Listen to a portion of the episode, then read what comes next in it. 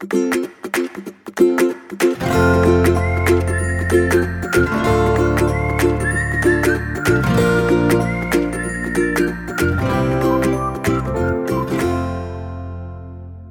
迎收听留学大小事，今天是 William 的聊天室，很开心，我们今天呃邀请到了张博士，是我的一个在美国认识的一个好朋友，他从中国来到了美国，当时是做访问学者，那做完访问学者呢，就想要申请 postdoc，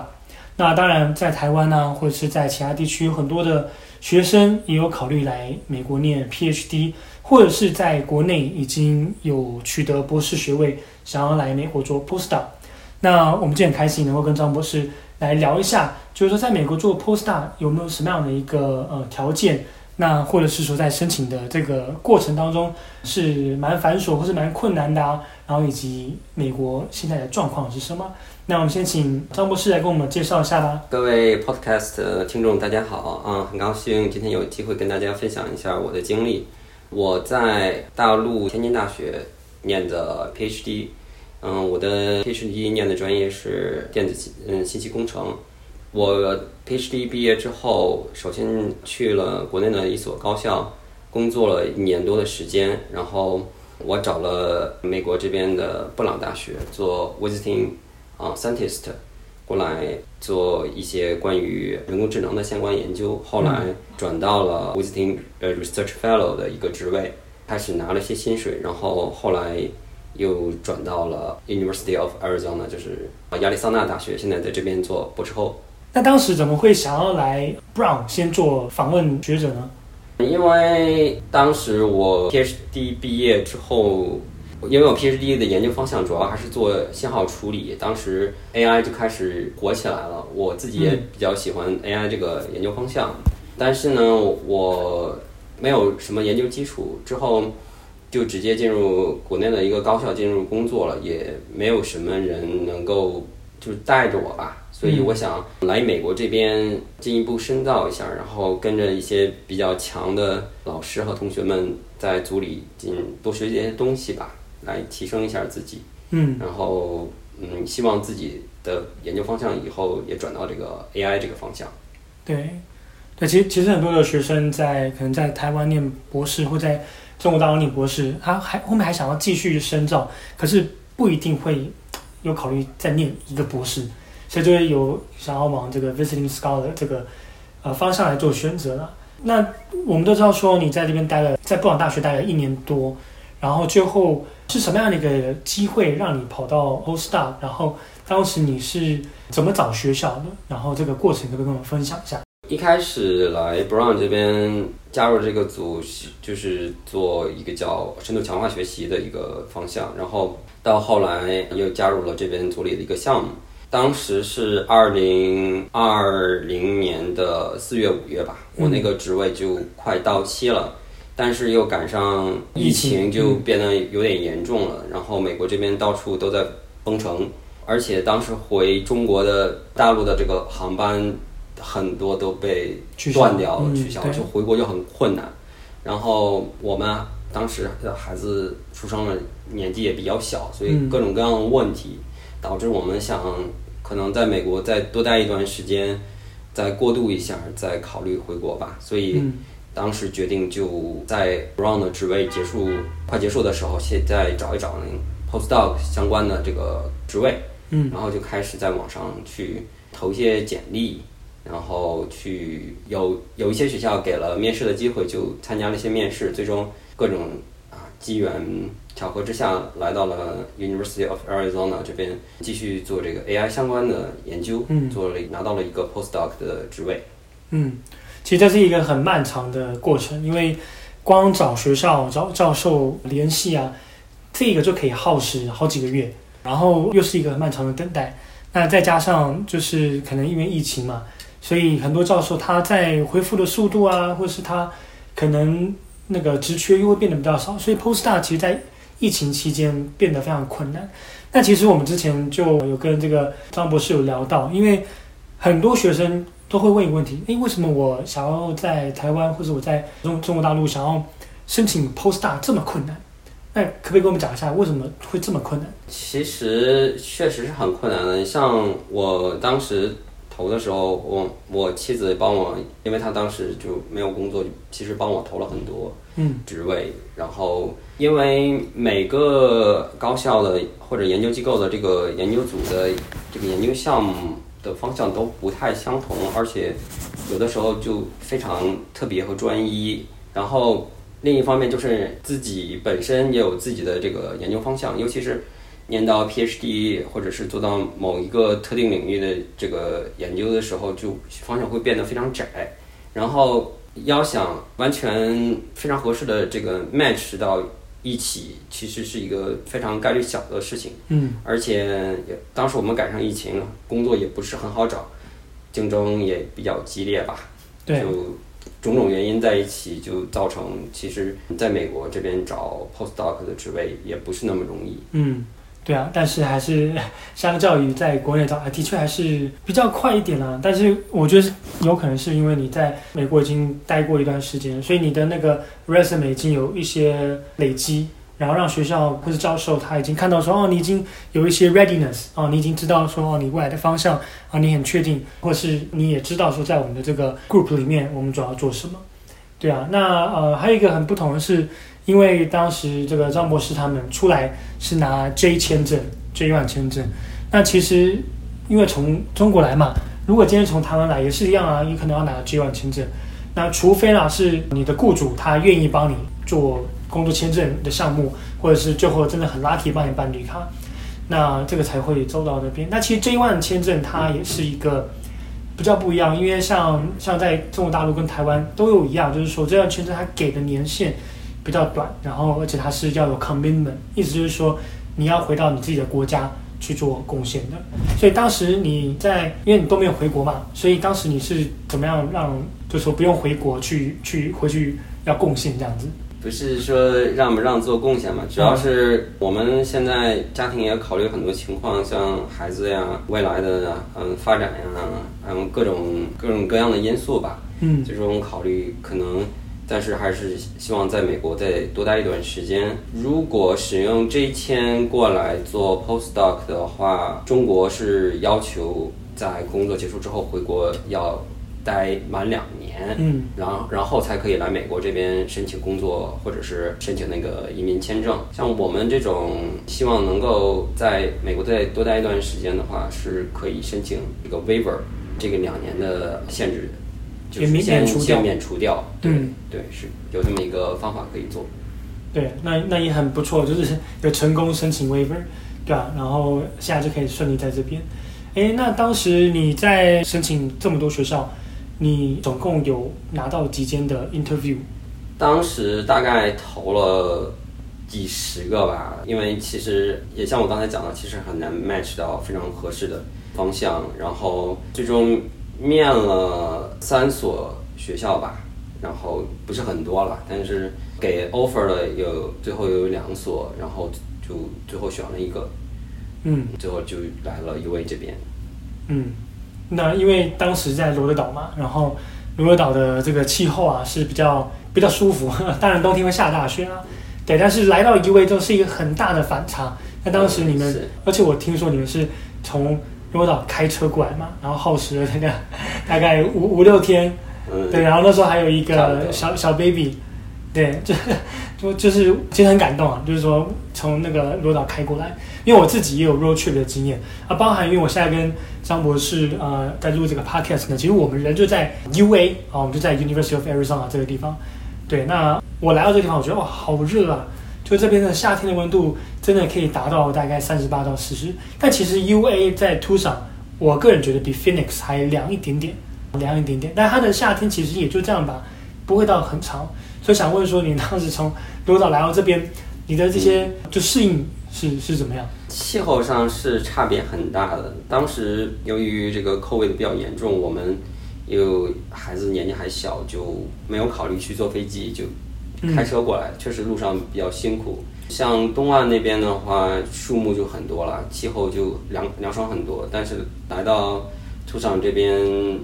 它其实属于沙漠型气候，就非常干燥，尤其。夏天时间很长，然后温度又很高，确实，呃，要花一段时间去适应这边的气候。然后，尤尤其是这个气气温高的话，就导致很很少能出去进行户外活动，就是跟在东岸那边的生活习惯会改变很多。嗯确实需要嗯一段时间去 进行适应，对。对啊，但但我今天是有参观 UA 的呃这个 gym 哦健身房哦，其实很棒，所以如果要来 UA 念书的这个同学们啊，就不用不用太担心啊，不要说啊这个来到沙漠地带我就不能出门，你反而在家里还是很热，如果不开空调的话，对啊，那我听到你你的这个整个 journey 就是说 postdoc 的申请它没有那么容易，因为它就跟申请 PhD 有一样的一个。requirement 啊，但是 postdoc 又更难的原因是因为你要 match 他不同教授的一些要求哦，因为他 admit 你呢，他已经不会再经过学校了，基本上都是透过教授，他有最大的权利来去 admit 啊，所以在准备 postdoc 虽然跟 PhD requirement 很像，你也是要有那些推荐信，你也是要有可能 personal personal statement，你要一些文件，然后准备起来，但是光在 match 的那个阶段会耗时很久很久。那这当然也就是为什么在国内啊、台湾做这个 postdoc 会变得更难，因为你可能没有太多的资源去 reach out 到 professors。反而在美国，你可能已经先有一个初步 preliminary 的一个阶段，然后你就已经跟教授已经有先搭起桥梁，大概去了解一下。嗯，对啊。那这边也给很多同学一个观念哦，就是像张博士他，我我我我其实听过非常多学生，他们说要申请硕士啊，申请博士啊。他们都说哦，因为我在台湾，我是念的这个第一年大学。我在呃，可能我在上海，我念复旦；我在我我念北京，我念清华。所以我念到的 PhD，我念到的我做到的 research，我一定要是一个 leading 很 top。但其实在美国，真的老实讲，他们不会去说哦，你是来自这个国内这个首屈一指的大学，所以你要做的的研究就是非常非常顶尖，然后是属于就是这种精英人才。其实他们需要的是。一个能够对学术上有贡献，或对他们 lab 有贡献，或者是他很有能力的人。那这个能力不单只是说哦，你来自哪一所学校。所以我们自己的学生的状况上面，我们也遇到很多他来自于台湾的这个比较中间啊，中中后段，或者是他私立不错的大学，可他们的结果都非常不错啊。尤其我们前几集有跟一个学生，他在 NCSU，他在。念化学 PhD，然后现在在的 Scripps，他也是这样的一个过程啊，在美国念了一个 PhD，那而且他是大学职工博士的，所以有很多的不懂，但是在美国打好了一个 foundation，然后到做到 postdoc 的时候，其实真的会稍微轻松一点。但当然我知道，就是张博士现在你也是有在身份上的部分，就是有做一些调整嘛，比如说你现在就是在办绿卡，那可不可以跟我简单分享一下，就是说？从 postdoc 到绿卡这样子的一个的这个这个过程啊，因为我相信一定有很多人，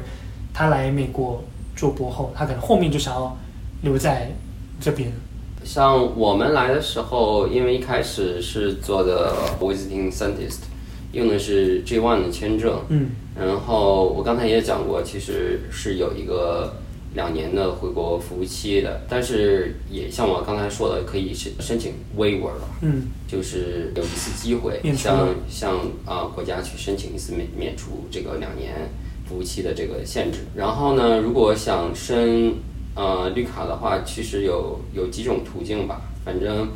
如果学术做得好，有些学术成果在领域呃有一定贡献的话，就可以申 EB1A，嗯，然后。或者是如果有工作单位可以提供这个雇佣证明呢，他愿意去 sponsor you 做这个 green card 也可以。嗯。或者是可以走 NIW，就是 National Interest or Waiver，就是相当于你的研究这个方向和你做的这个学术这些成果可以呃帮助到美国的发展。对。呃，还有可能有些其他的方向吧。具体的可以找一下呃移民律师对你的情况进行一个评估。如果想要申请绿卡的话，嗯、对，其实这个在呃不管是在国内啊、台湾或者在美国的资源都很多了哦。那当然重要的是你能不能够先一步一步来得到 postdoc 的这个机会，然后后面当然就考虑到可能绿卡。对，那我当然知道，就是你有一个很可爱的女孩，她也在这边美国求学嘛，就是她现在在念那个算 day day care，然后可能三岁之后啊就要进到 preschool。我是觉得说，美国在教育这块的确做得还不错了。那呃，就你目前呃的看法，你会觉得说，哎啊、呃，为什么你会更倾向于说，在美国就是让你的孩子啊在美国受教育？就是相比像国内的情况，美国这边的教育可能更更自由一点吧。而且另一方面就是希望孩子在语言上多学习一点嘛。毕竟，嗯、呃，在家里我我们还是讲讲中，中文，然后还是希望孩子去学校里多学一些英文，跟接触一些个 native speakers，去跟他们多交流，然后去学些东西吧。嗯，在这边可以学那个西语。因为离墨西哥很近。是的，像我们孩子的 primary teacher 就是西班牙语，就是他会偶尔会讲一些西班牙语。对啊，这这个其实很很有用啊，在在美国那个加州啊，或是 New Mexico、Arizona 这边，还有 Texas，西语基本上是全通的啊。啊，这样全全通了，你不会讲英文都没有关系。对啊，是蛮多的。对，所以对，其实我也很 agree。虽然我还没有小孩，但我真的觉得说，在美国受教育最大的不同，他们会鼓励孩子去思考，而不是单纯的去接收讯息。对，那我觉得这个是很棒的一个地方。那可不可以跟我们分享一下你目就是未来的计划？因为现在你做这个博后也做了两年多，对不对？然后 COVID 也在美国也缓和很很好了。然后我也知道说，因为 COVID 的问题，然后让你的工作形态也是就完全都是 work from home，甚至到现在你都还可以 work from home。那你对于未来的计划，你是有什么打算？因为 COVID 的这个情况，其实对 IT 行业造成的影响没有其他行业这么大吧？嗯，所以现在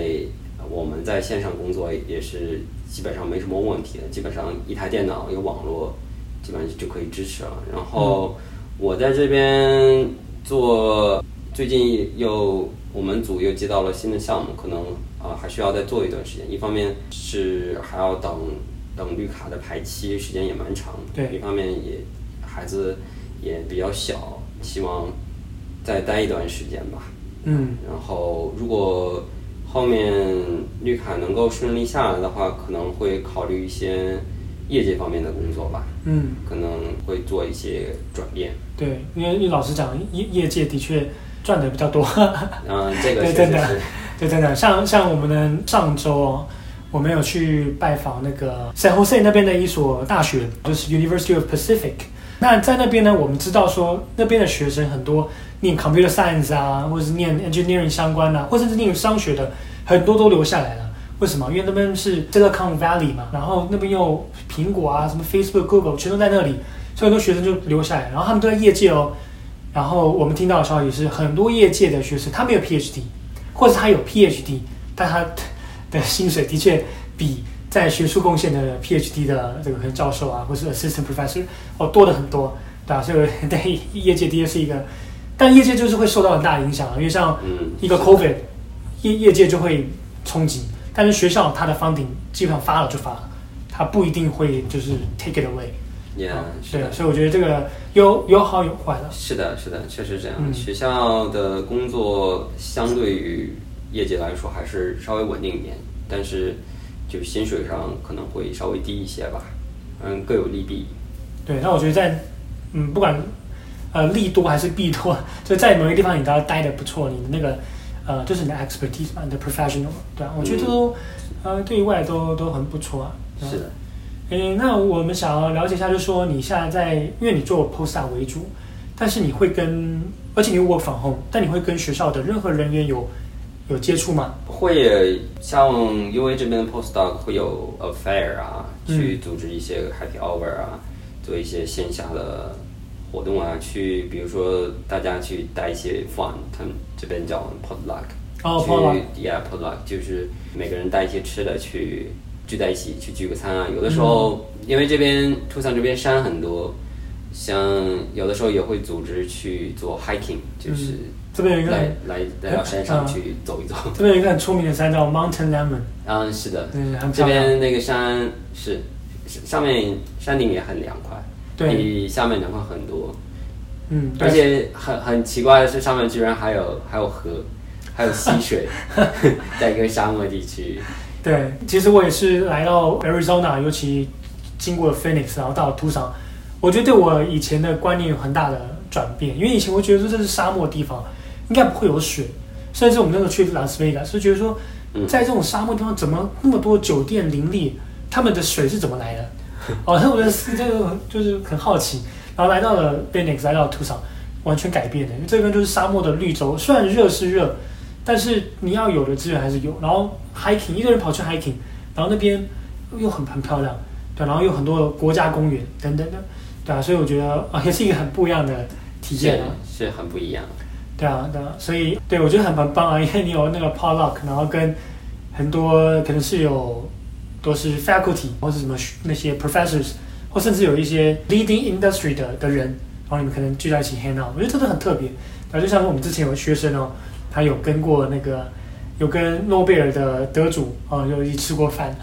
或者是或者是有跟那个某一个大银行的这个 chair 一起在那边有一个餐会，这都是一个很不一样的体验啊，对吧？所以我觉得 很很酷啊，就是，是啊。那呃，今天讲了很多，然后也知道说 postdoc 的确很不容易，它很漫长，然后要等待啊，尤其我也我我们也不知道说美国会不会再来一个。COVID，我们都不知道会会什么样的发展。那你对于说对 postdoc 有兴趣的学生，或者是他已经是毕业的博士生，他可能想要来美国发展，那你会给他们什么样的一个鼓励，什么样的一个建议呢？首先，最好还是明确自己的目标吧，先有一个相对于明确的职业定位吧。然后要如果从台湾或者是从中国去找这个 postdoc 职位的话。要做好心理预期，这个过程，嗯，就像 William 刚才讲的，可能会比较漫长，有可能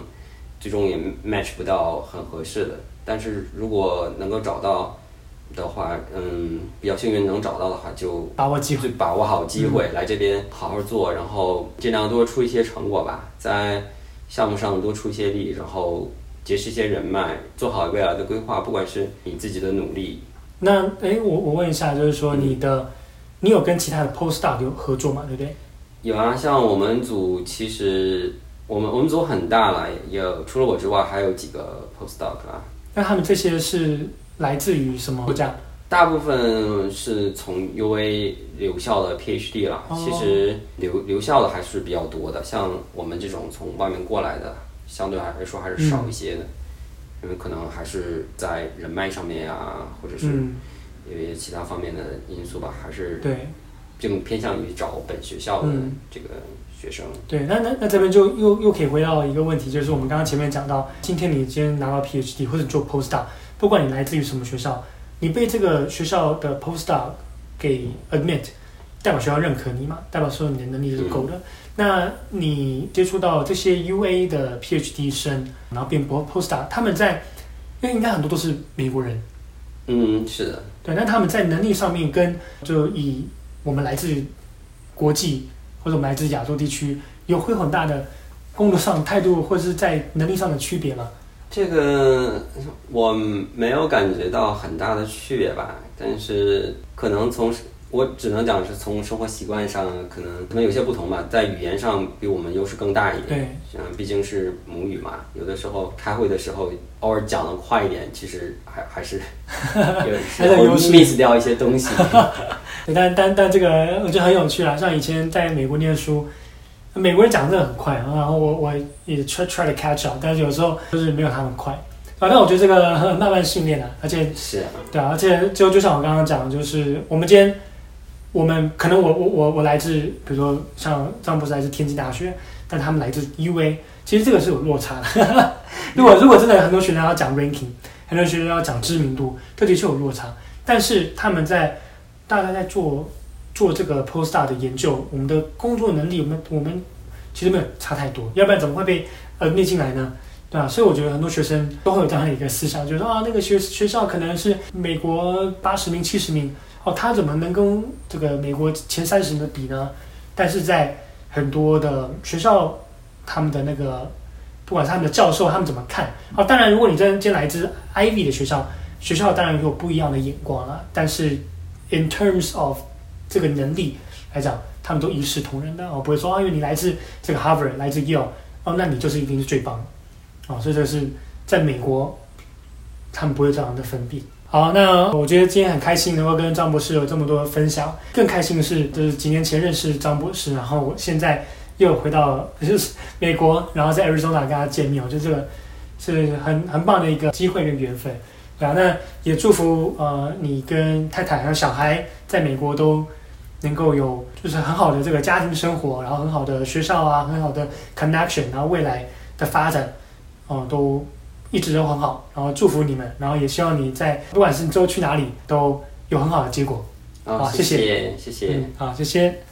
那以上呢就是今天分享的内容，对于 PhD 的申请或对于 Postdoc 的申请。有任何的疑问或是有兴趣的呢，都可以跟学人联系，也欢迎订阅，然后关注我们的 Podcast。那有更多想要听的内容，也可以跟我们分享。那我是 William，那我们下次再见，拜拜。